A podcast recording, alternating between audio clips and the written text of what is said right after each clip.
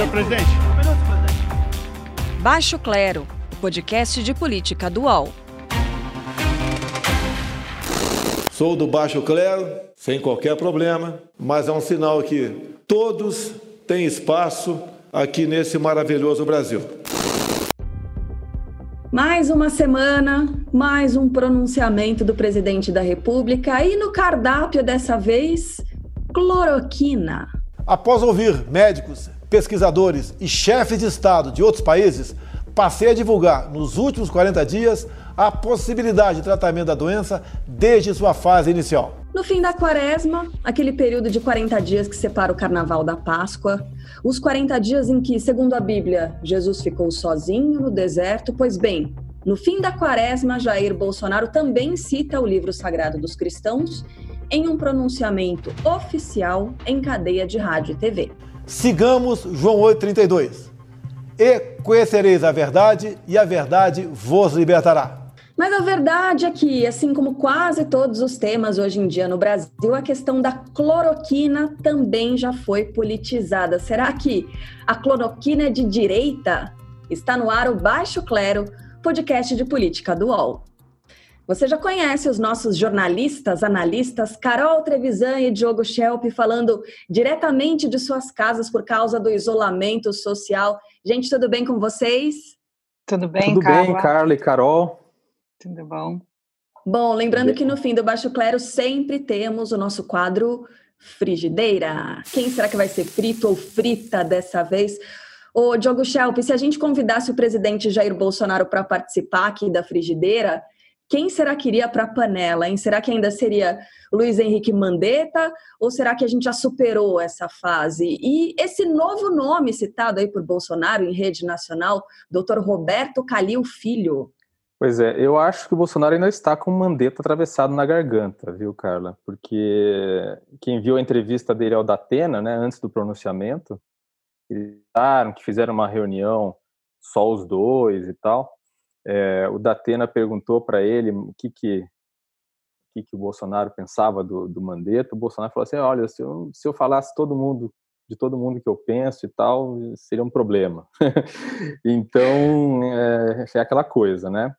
Quanto ao Roberto Calil, bom, eu, eu não sei porque é, eu ouço, eu gosto de Gilberto Gil, né? E sempre quando eu ouço falar no nome Roberto Calil, eu lembro da música que o Gilberto Gil fez sobre Roberto Calil. Não sei se vocês conhecem. Vocês sabiam qual? disso? Não, qual? Não? É, o Gilberto Gil fez uma música chamada Dr. Roberto Calil, eu acho, que é assim, gente inteligente do Brasil, Dr. Roberto Calil. e o Roberto Calil, exaustão o nome dele no pronunciamento, tanto no pronunciamento quanto na entrevista com o Datena. O objetivo é muito claro, né? É provar que a, que a hidroxicloroquina é um medicamento eficiente para tratar a Covid-19, né? tanto que Calil usou. Então, esse passa a ser uma confirmação, um endosso, né? A questão é que o próprio Calil diz não ter certeza se o que o curou ele da, da Covid-19 foi a hidrocloroquina ou não, né? Seria ótimo se o medicamento fosse uma resposta para o problema, mas não tem evidência científica para isso. Ô, Carol, além dessa questão da, da cloroquina, né, envolvendo o nome do Dr. Roberto Calil Filho, será que a gente pode jogar uma pitadinha política nessa história toda? Porque a gente teve a não demissão do Mandetta, né, no início da semana, as pessoas esperando, houve muita mobilização, inclusive dos funcionários do Ministério da, da Saúde, depois de uma certa pressão dos militares, o ministro Mandetta continuou no cargo. Será que esse nome do Calil surge como uma certa opção né, para esse cargo de ministro da Saúde, já que o nome de Osmar Terra ele não foi aprovado, né, depois daquele balão de ensaio usado pelo Bolsonaro para testar a opinião pública. Carla, é, Diogo, é bem interessante o, o, painel de médicos que se compôs nessa semana, né? Se a gente for analisar, a gente tem o Davi Wipe, que está ligado ao governo Dória, a gente tem o Mandetta, que é o ministro, e que os, os militares fizeram uma mediação para ele se manter no cargo, mas ele também deve ter tido que ceder em algum ponto, e acho que a questão da cloroquina, quando ele flexibiliza um pouco mais o discurso, ele está correspondendo a isso. O doutor Calil, eu me lembro de cobrir a, a internação da, da, dona Marisa, era ele o médico, foi ele que deu ali a notícia do, do falecimento dela, tem o Osmar Terra é, flutuando como interessado nessa cadeira do ministério, e o presidente Bolsonaro trouxe também uma outra médica, que é a Anise Yamaguchi, que é uma oncologista bastante respeitada, inclusive fez parte da equipe do, do Temporão, que foi ministro da Saúde do governo Lula, e, e ela conhece bastante as pesquisas de ponta. Assim. Então, ela aparece como uma pesquisadora que diz que a cloroquina pode funcionar em estágios iniciais, e o Bolsonaro passa a defender isso, né? Então, a gente está olhando para uma situação em que não tem uma comprovação é, científica do uso da cloroquina, mas tem um uso político desse medicamento, né? Agora a gente tem que observar para ver o que, que vai acontecer nos próximos capítulos. É, eu queria falar uma coisa sobre isso, cara. Carol, achei uhum. interessante o que a Carol falou, é, bem, bem, bem abalizada aí a, a, análise que ela fez. E queria acrescentar só o seguinte, né, que, que é interessante que Hoje em dia, qualquer médico com pretensões políticas que quiser se aproximar do Bolsonaro, só precisa dizer que a hidroxicloroquina é uma maravilha, que já tem lugar no coração dele, né? Porque o Bolsonaro é, é esse tipo de líder, que se, ele, se tem alguém que diz o que ele quer ouvir, essa pessoa consegue se aproximar. É por isso que ele tem um núcleo ideológico que é tão aderente ao cargo, apesar de tudo que dizem e fazem, né? Então, é porque eles falam e fazem o que ele, o que ele gostaria que, que eles fizessem, sem nenhum, nenhuma contradição. Então, então se trata é, de uma narrativa, né? Exato. Eu só fico um pouco na dúvida se, se eu não conheço o Dr. Roberto Calil pessoalmente, mas eu fico na dúvida se ele se, se ele se serviria esse papel, né? Ele próprio disse que não tem certeza se foi curado com a hidroxicloroquina, apesar de ter usado. Então fica essa fica essa questão aí no ar, né? Enquanto o Bolsonaro cita a Bíblia e sugere jejum como ferramenta de combate à pandemia, Luiz Henrique Mandetta manda o seguinte: ouça aí. Eu fui ler O Mito da Caverna, que é um dos diálogos de Platão, que eu tinha lido aos 14 anos pela primeira vez, já li umas 20 vezes até hoje, não consigo entender, continuei sem entender. E cada um voltou no domingo à noite, suas baterias todas focadas para essa semana de trabalho. Felizmente, começamos com mais um solavanco a semana de trabalho. Esperamos que a gente possa ter paz para poder conduzir. Bom, o Mito da Caverna é um dos textos mais conhecidos, né, de Platão, faz um contraponto entre a fé cega e a busca pelo conhecimento, também trazendo é, para a discussão da liderança política, né, Diogo Schelp, Carol Trevisan. Eu senti que essa alfinetada foi muito bem calculada, né, do, pelo ministro Luiz Henrique Mandetta e mais. Ele passou a impressão de que o Mandetta, não sei se vocês também tiveram essa percepção, ele sonha alto, ele percebeu o tamanho que ele alcançou, de bobo ele não tem nada, eu não sei se é exagero da minha parte pensar que o Mandetta pensa em algo maior, até maior do que o Ministério da Saúde. O que, que você acha, Diogo? Eu acho que, bom, ele ganhou projeção para pensar mais alto, né, do que a prefeitura de Campo Grande, que era o, que era o plano uhum. inicial dele. É, olha, uma pesquisa da, da, Folha mostrou que ele ganhou mais relevância na internet, nas redes sociais, do que o Lula, o Dória e o Luciano Huck. Isso é ali uma, uma mistura de comentários, menções, buscas no Google e tal, né? Quem já tinha ouvido falar do Mandetta antes de tudo isso, né?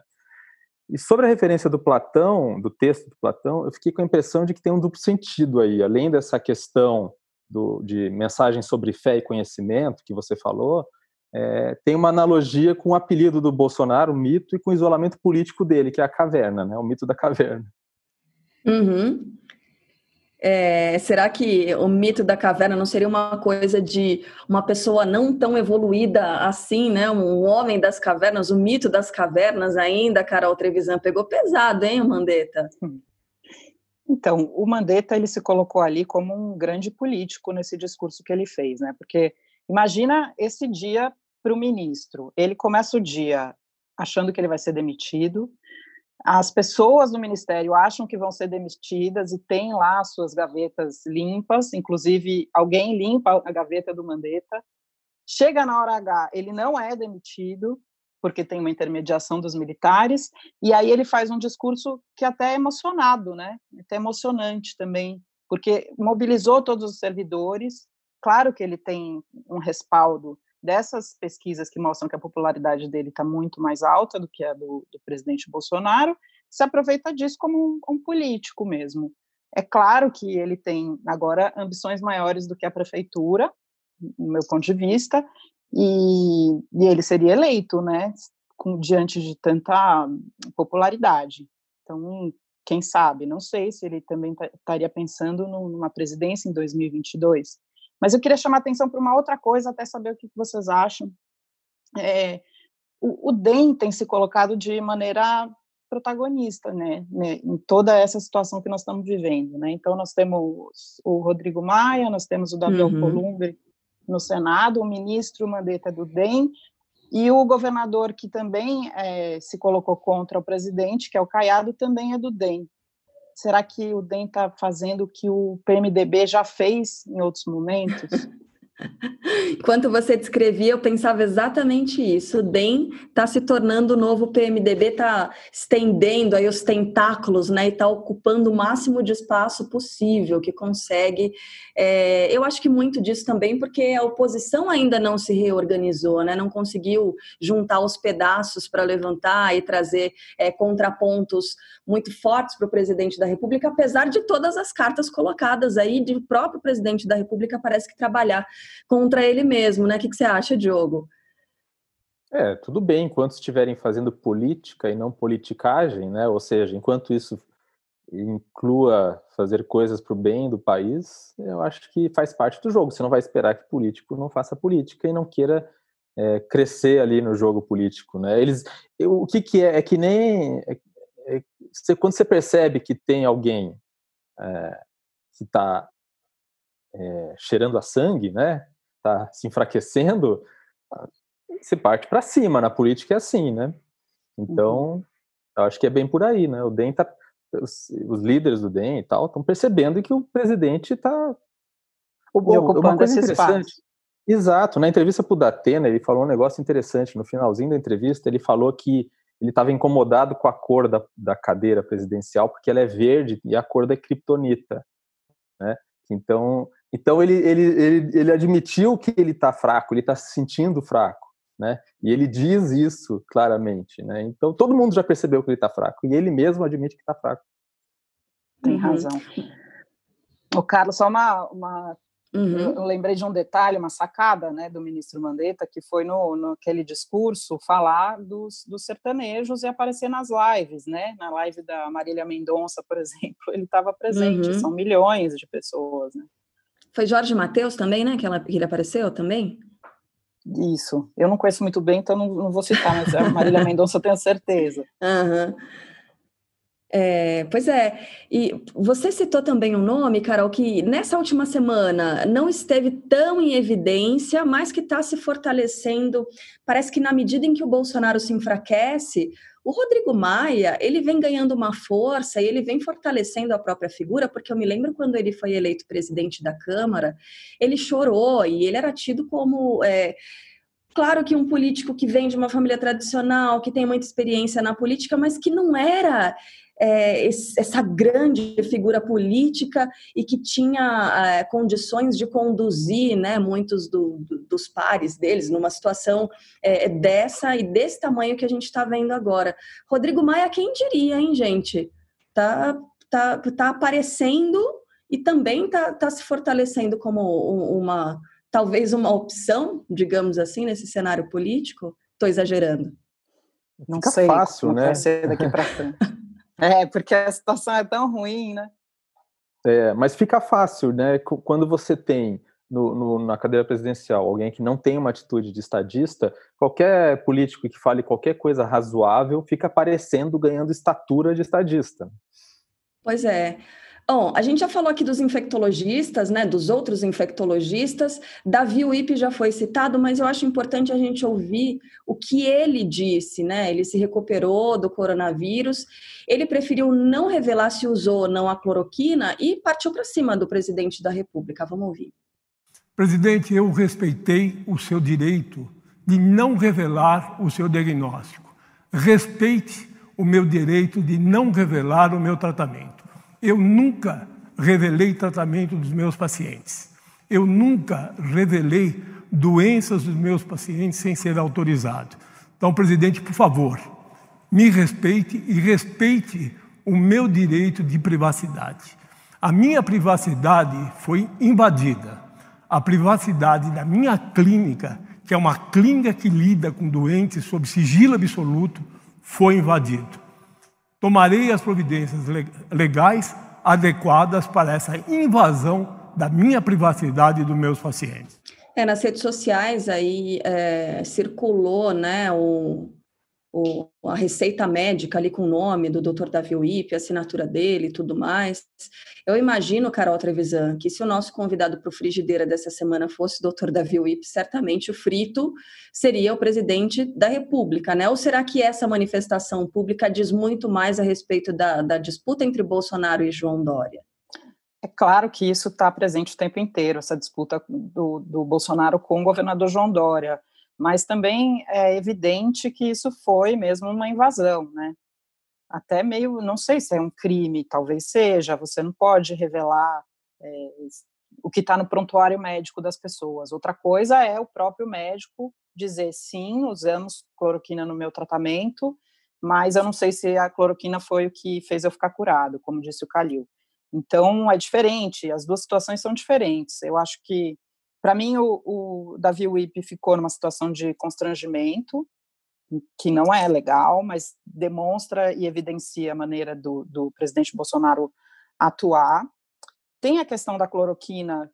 Você pergunta no começo do programa se a cloroquina é, é de direita, e eu gostaria de responder e dizer que não. Acho que se, se a gente descobrir, se alguma pesquisa descobrir uma pílula que vai salvar e curar as pessoas, ela vai ser partidária. Espero que seja uma coisa, um, um fato capaz de, de, unir o país e, e, a humanidade, né?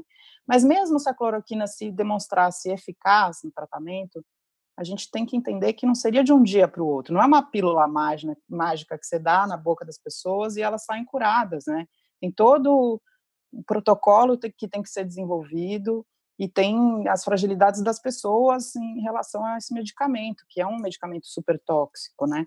Então, tem que tomar cuidado com esse tipo de colocação, porque ela é muito populista, mas na verdade ela dá uma expectativa que talvez não possa ser cumprida.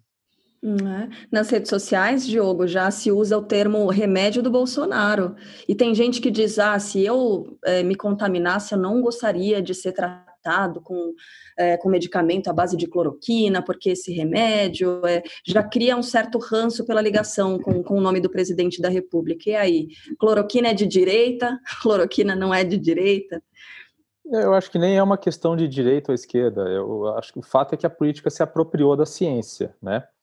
Não só pelo bolsonarismo, né? Mas também por, por pessoas que odeiam tanto o Bolsonaro que, que torcem contra né, a cloroquina.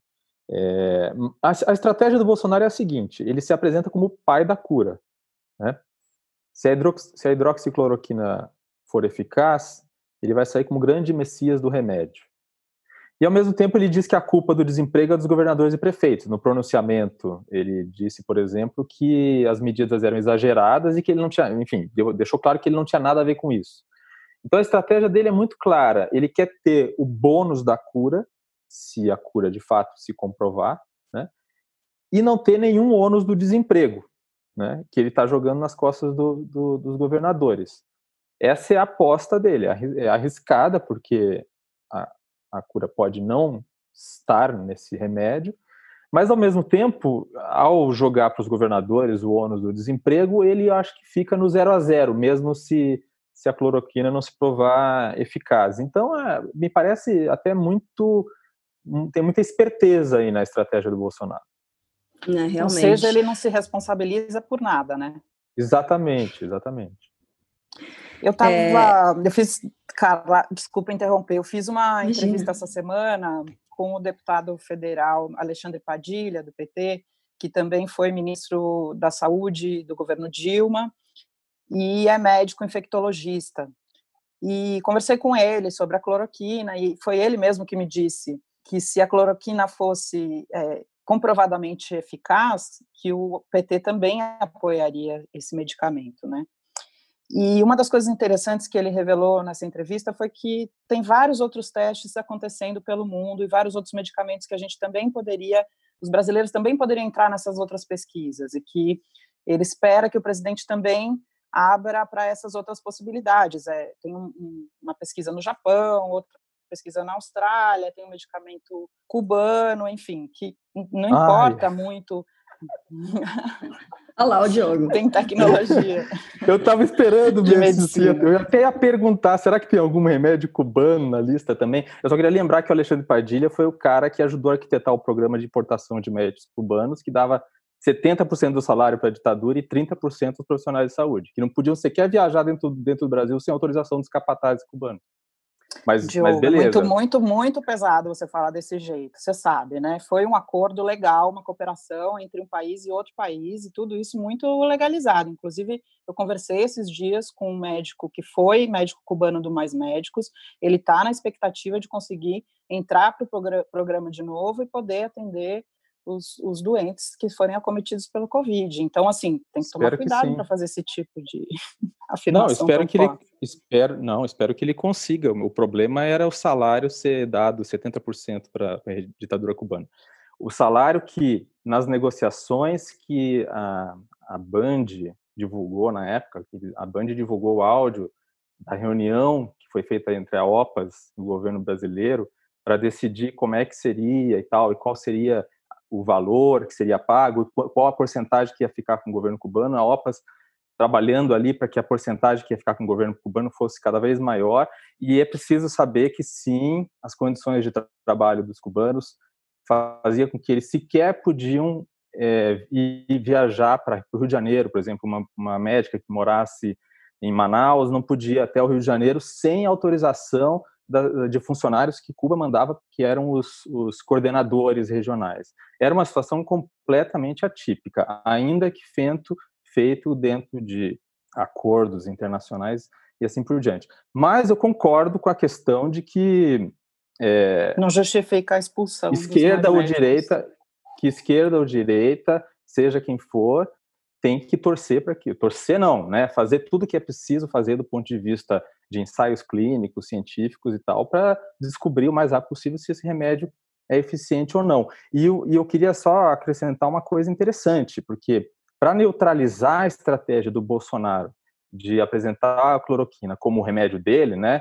O pai do, o pai do remédio. Como é que você falou, falou, Clara, Carla, que é o que é a afirmação que se faz, o remédio do Bolsonaro. É o é remédio do Bolsonaro. Tem até uma remédio hashtag, do remédio do Bolsonaro. É. Então, é, então, o que, que os governadores e prefeitos estão fazendo para neutralizar isso? Eles estão defendendo a cloroquina. Né? O próprio Puip falou que ele, ele mesmo havia indicado que se fizesse teste com a cloroquina e tal, e o prefeito de São Paulo, Bruno Covas, disse que vai, vai adotar nos, nos hospitais de São Paulo. Então, se, for, se funcionar, ninguém vai poder ser acusado de ter se colocado contra o remédio. Uhum. É, os secretários de, de, Estado de Saúde de São Paulo do Rio de Janeiro dizem que já estão usando né, é, esses medicamentos à base de cloroquina, apesar de não terem divulgado assim em larga é, escala, enfim, não terem dito para os veículos de comunicação. A gente ficou sabendo disso numa entrevista agora recente, e ainda assim porque eles foram questionados diretamente a esse respeito ou não teriam dito nada. Isso é, acho que no fim das contas é um pouco politizar né, também o uso desse medicamento que pode ajudar as pessoas. Até o diretor-geral da Organização Mundial da Saúde, o Tedros Adhanom, condenou a politização da, da, crise global provocada pelo coronavírus. Aqui no Brasil, ainda as discussões girando em torno, além da cloroquina, que foi o grande tema da semana, em torno, gente, do isolamento social. O Diogo, você tem publicado o resultado de, de alguns levantamentos, né, resultados muito interessantes que mostram, com números, inclusive, quais os efeitos dessa medida até agora. O que, que você pode contar para a gente desses levantamentos? É, eu publiquei um, o resultado de um estudo com a participação do infectologista Júlio Croda, que foi diretor de doenças transmissíveis do Ministério da Saúde recentemente. Tá? O Croda ele foi exonerado porque se opunha aos esforços do Bolsonaro para relaxar as medidas de distanciamento social. O estudo dele mostra o seguinte, que as medidas de, de distanciamento em São Paulo estão funcionando, na cidade de São Paulo. Que se não fossem por elas, as UTIs já estariam lotadas e que 89 mil pessoas poderiam morrer até o final de abril. Isso só na região metropolitana de São Paulo. O que tem de, de interessante nesse estudo, e que foi que permitiu eles fazerem esse cálculo, é que eles calcularam, com base nos casos que já aconteceram é, e ao longo do tempo, eles calcularam a, a taxa de transmissão do vírus é, na cidade de São Paulo. Ou seja, no começo da pandemia, cada paciente com Covid-19 transmitia para perto de dois outros pacientes, para duas outras pessoas, o vírus. Com o isolamento social, essa, esse, esse número caiu. Então, agora está perto de um. Então, cada paciente é, transmite, em média, para um pouco mais de um paciente, em média. Isso mostra que, a, apesar da, de continuar crescendo o número de casos, cresce num ritmo menor do que, do que teria crescido se não tivesse isolamento social. Então, isso mostra que talvez, se as coisas continuarem desse jeito, é, será possível conter né, o impacto no sistema de saúde que essa epidemia pode causar.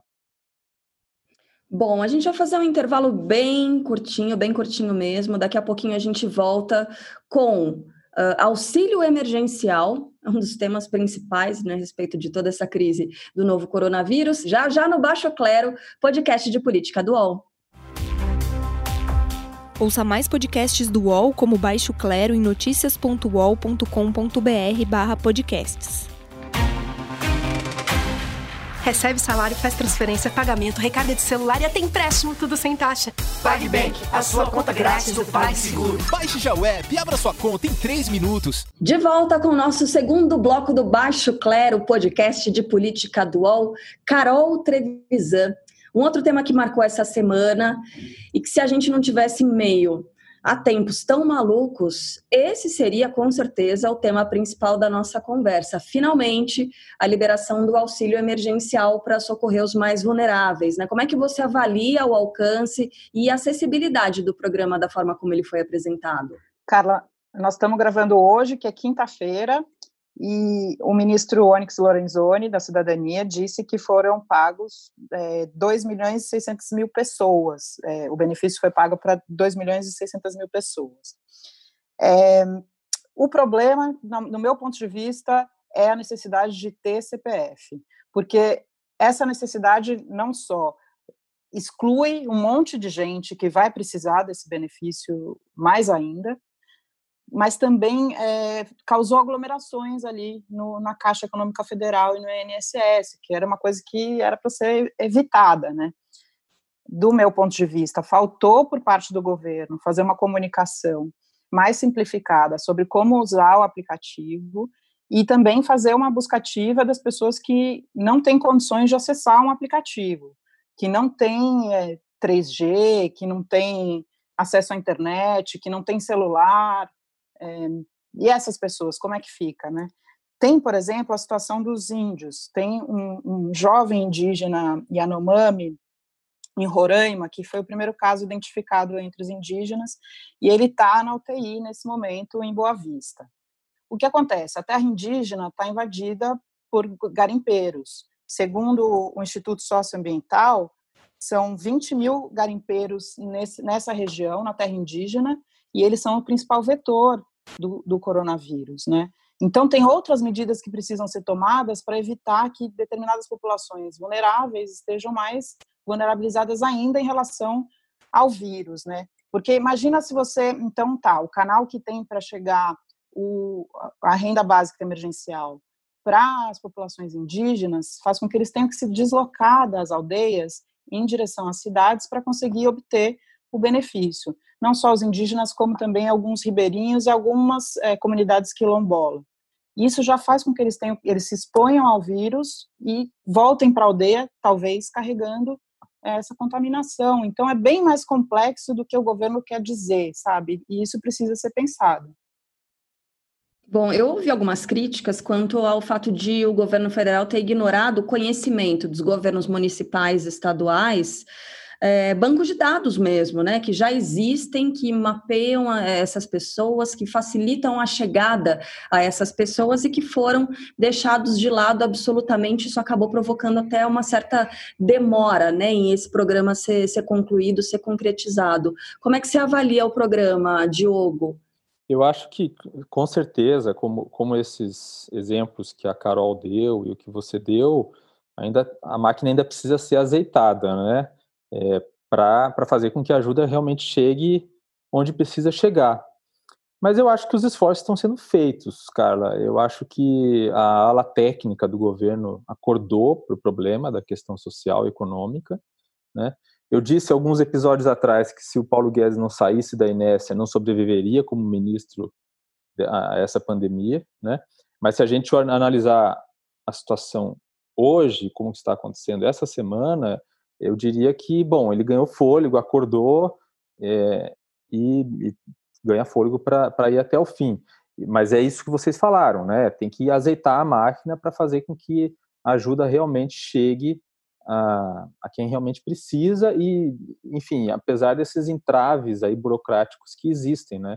questão do CPF, assim por diante. É importante isso que você chamou a atenção, Carla, porque, por exemplo, aqui em São Paulo, é, existe, tem esses programas, né, em relação às pessoas em situação de rua, que a prefeitura poderia ajudar, por exemplo, né.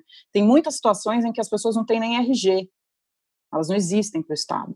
Então, uhum. imagina você obter um CPF para alguém que está numa situação de extrema vulnerabilidade, que é dependente de drogas, que está desempregado, que não tem casa, que não conseguem compreender o que está acontecendo de maneira é, global, assim como a gente está conseguindo, porque a gente está acompanhando todas as notícias, né? Então é bem mais complexo. E essas pessoas teriam que ser cuidadas de alguma forma. Então, pois isso é. caberia às prefeituras, sim. E talvez a pessoa que esteja ouvindo o podcast agora se questione, diga: olha, mas essa pessoa que vocês estão descrevendo aí é dependente químico, vive nas ruas. É, o que, que muda isso na vida dessas pessoas, o fato de estarmos numa crise ou não? Normalmente essas pessoas elas vivem, elas sobrevivem da ajuda de outras pessoas que estão nas ruas, né? Então é, é um ciclo, é uma corrente que foi quebrada e que acaba prejudicando sim essas pessoas que já são na extrema extremamente vulneráveis e que não vão ter como sobreviver mesmo daqui para frente. Eu vi uma charge muito interessante, infelizmente eu não me lembro agora de quem era, quem era o cartunista, mas eram moradores de rua sentados numa calçada, descalços, sujos. É, um desenho, inclusive, muito simpático e bonitinho, mas um é uma pessoa ali em situação de rua olhando para outra e diz, dizendo assim: Você já baixou o aplicativo da Caixa? Assim, é, é, muito contraditório, né? Uma situação é, muito, muito contraditória, muito.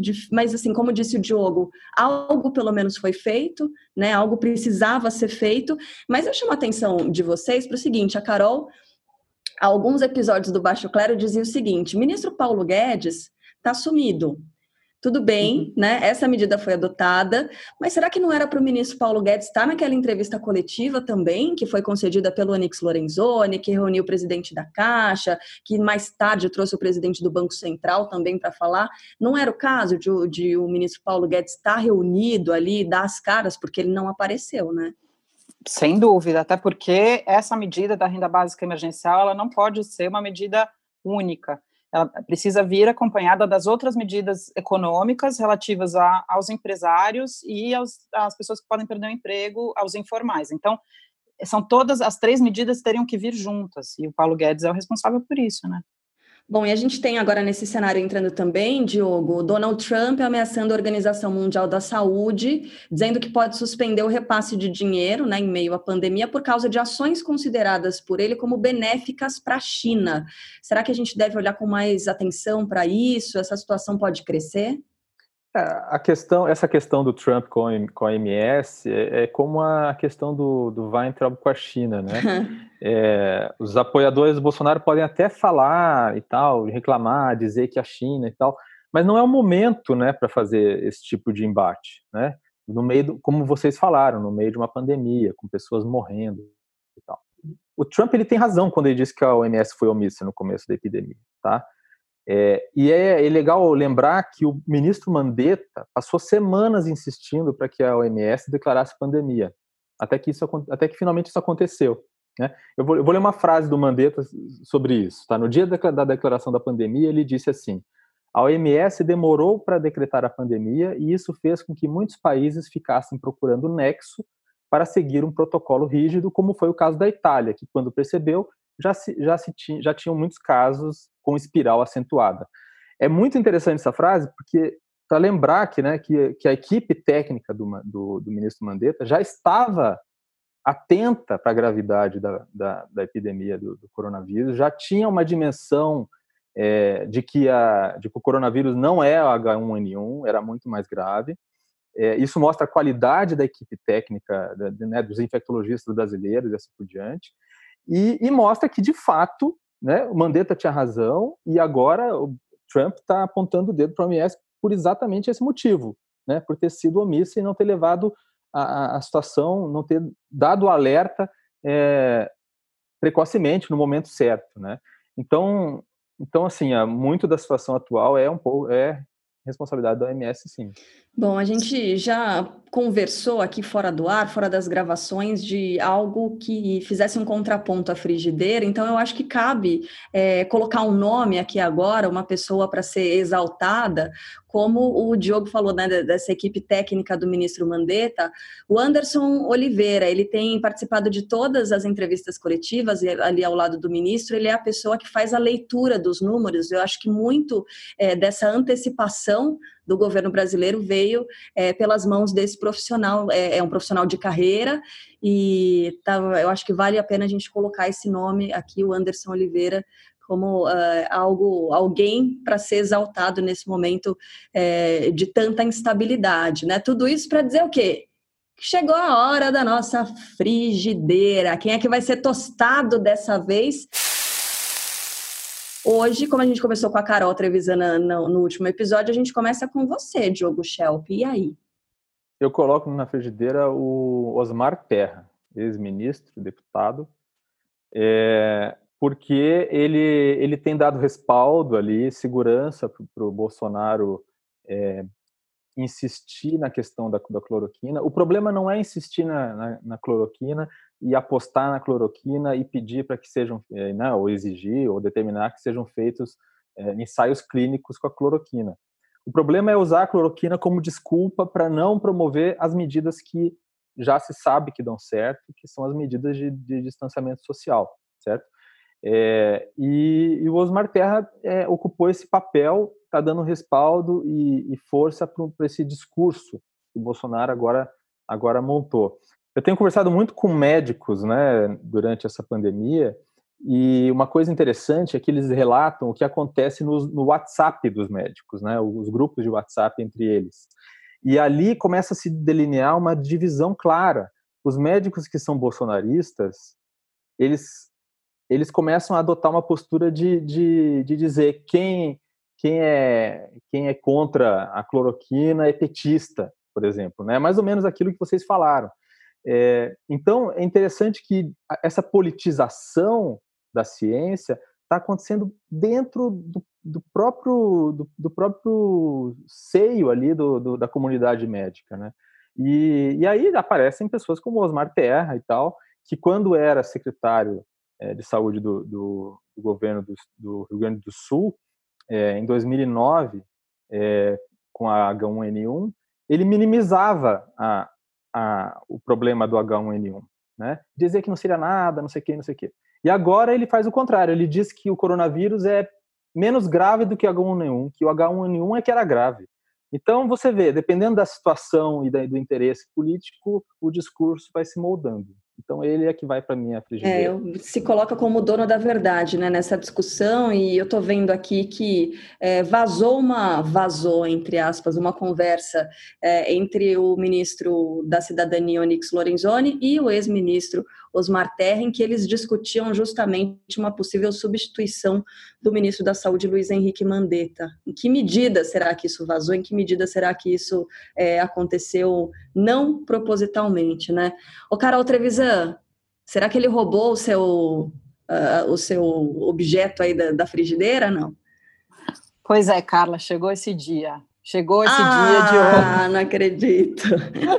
em que a gente frita a mesma pessoa. Mas olha, é, eu, eu acho que eu vou complementar o que o Diogo falou. Eu teria outras pessoas para fritar, porque isso não é um problema né, semanal que a gente tem mas eu quero fritar essa outra pessoa na semana que vem se ele continuar fazendo o que está fazendo. Então, eu só queria reforçar a frigideira do, do ex-ministro Osmar Terra, dizer que ele, ele falou no Twitter que o H1N1 ia matar mais do que mata mais do que coronavírus e isso foi ultrapassado porque H1N1 matou 796 pessoas no Brasil no ano passado e a gente ultrapassou essa marca. Além disso, ele disse não, que não tá, é aí preciso... a gente está comparando um ano inteiro, né, o período de um ano inteiro com a pandemia. É, o primeiro caso no Brasil chegou faz o quê? A gente está falando de 100 dias desde o alerta da Organização Mundial da Saúde, né? É uma é, por isso é vai ultrapassar. E... É, uhum. é. São 40 dias, né, gente? Porque o primeiro caso foi em fevereiro. Exatamente, 40 foi, dias, foi, falando em né, quaresma, quarentena, é, tudo isso é isso aí. 20, 26 Exatamente. de fevereiro, se não me engano. É. E, e, além disso, ele diz que não é preciso confiar na OMS cegamente, palavras dele, e também disse num tweet que o Twitter deu um, um aviso de presta atenção nesse tweet, que talvez ele não seja verdadeiro, que é o seguinte: Insisto que a quarentena aumenta os casos do coronavírus. A quarentena aumenta os casos do coronavírus. A curva da epidemia nos países que adotaram mostra isso. Aí ele coloca um gráfico e faz uma interpretação super equivocada. Quer dizer, eu não entendo como um médico pode fazer uma, uma interpretação do gráfico assim, sabendo que não é bem assim, né? O efeito da. Não é que você fica em quarentena hoje, amanhã a curva cai. Tem que esperar um período, né? No mínimo 14 dias. E então é, eu vou colaborar aqui com a frigideira do Diogo e colocar o Osmar Terra também. Ele, ele sempre foi um pouco negacionista dessas questões, né? Inclusive no que se refere, por exemplo, à maconha medicinal. Ele sempre disse que tem um estudo da ONU que diz que a maconha é porta de entrada para outras drogas, e esse estudo nunca existiu, nunca consegui encontrar, procurei bastante, não existe respaldo científico para essa fala dele, né? Então, é um comportamento do Osmar Terra. Carol, você não quer dar uma pista, uma dica de quem pode ser essa pessoa que vai ser frita na semana que vem, que seria nessa e acabou sendo salva pelo Osmar Terra? Será que eu frito ele de vez? Não, pode dar, dar só uma pista para a gente ficar pensando aqui. Ó, oh, não, não, não será, não terá sido a primeira vez. Eu já fritei essa pessoa. Ah, o meu amigo secreto, acho que eu já sei quem é, hein? Bom, lembrando que você que acompanha sempre o podcast de Política Dual pode também indicar um querido, uma querida para serem fritos aqui na frigideira. É só enviar o nome, pode justificar também se você quiser, pelo arroba UOL Notícias no Twitter, arroba UOL Notícias, usando a hashtag Baixo Clero. Na semana que vem a gente está de volta por aqui. Diogo, um beijo para você até a semana que vem. Um beijo para vocês, para Carol e para Carol. Beijo, gente. Baixo Clero tem a apresentação de Carla Bigato, Diogo Schelp, Maria Carolina Trevisan. Produção: Rubens Lisboa. Edição de áudio: Amer Menegassi. Coordenação: Juliana Carpanês, Marco Sérgio Silva e Diogo Pinheiro. Está encerrada a sessão!